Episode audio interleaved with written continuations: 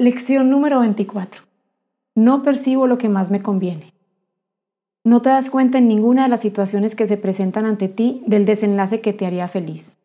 No tienes, por lo tanto, una pauta por la que regir debidamente tus acciones, ni manera alguna de juzgar sus resultados.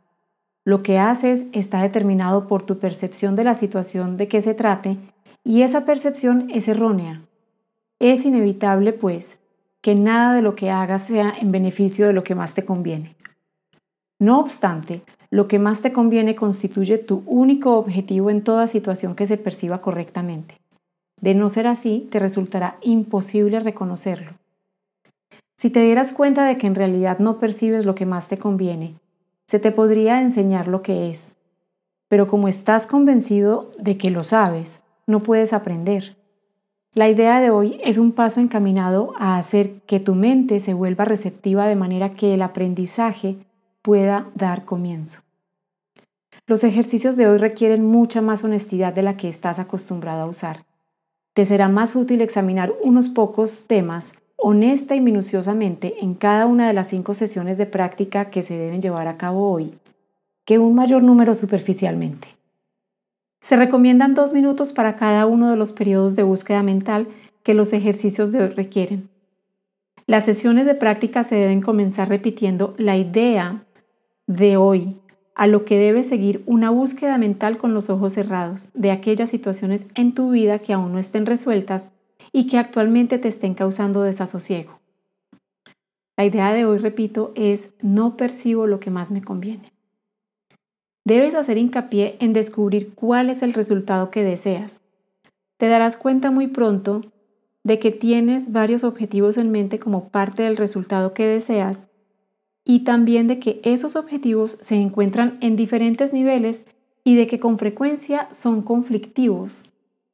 Al aplicar la idea de hoy, nombra cada situación que se te ocurra y luego enumera minuciosamente todos los objetivos que te gustaría alcanzar en el desenlace de la misma. El modelo que se debe seguir en cada caso debe ser más o menos así. En esta situación con respecto a, em, y ahí pones algo con lo que quieras trabajar, mi trabajo, la relación con mi hija, con mi hijo, lo que más me gustaría que sucediese es que, y ahí pones todas las ideas que quieras que sucediese con con, la situación que, que elegiste. Y, añades todo lo que quieras em, que pase en esa situación. Y así sucesivamente tratas de abarcar tantos diferentes desenlaces como honestamente se te ocurran, aun cuando algunos de ellos no parezcan estar directamente relacionados con la situación, o lo que es más, ni siquiera parezcan tener nada que ver con ella.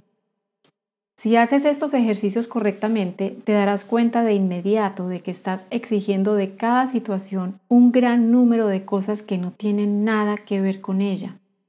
Te percatarás asimismo de que muchos de tus objetivos son contradictorios, que no tienes un resultado concreto en mente y que no puedes por menos que experimentar desilusión con respecto a algunos de tus objetivos, independientemente de cómo se resuelva finalmente la situación. Después de pasar revista a tantos objetivos anhelados como puedas para cada situación aún sin resolver que cruce tu mente, di para tus adentros, no percibo lo que más me conviene en esta situación. Y pasa a la siguiente.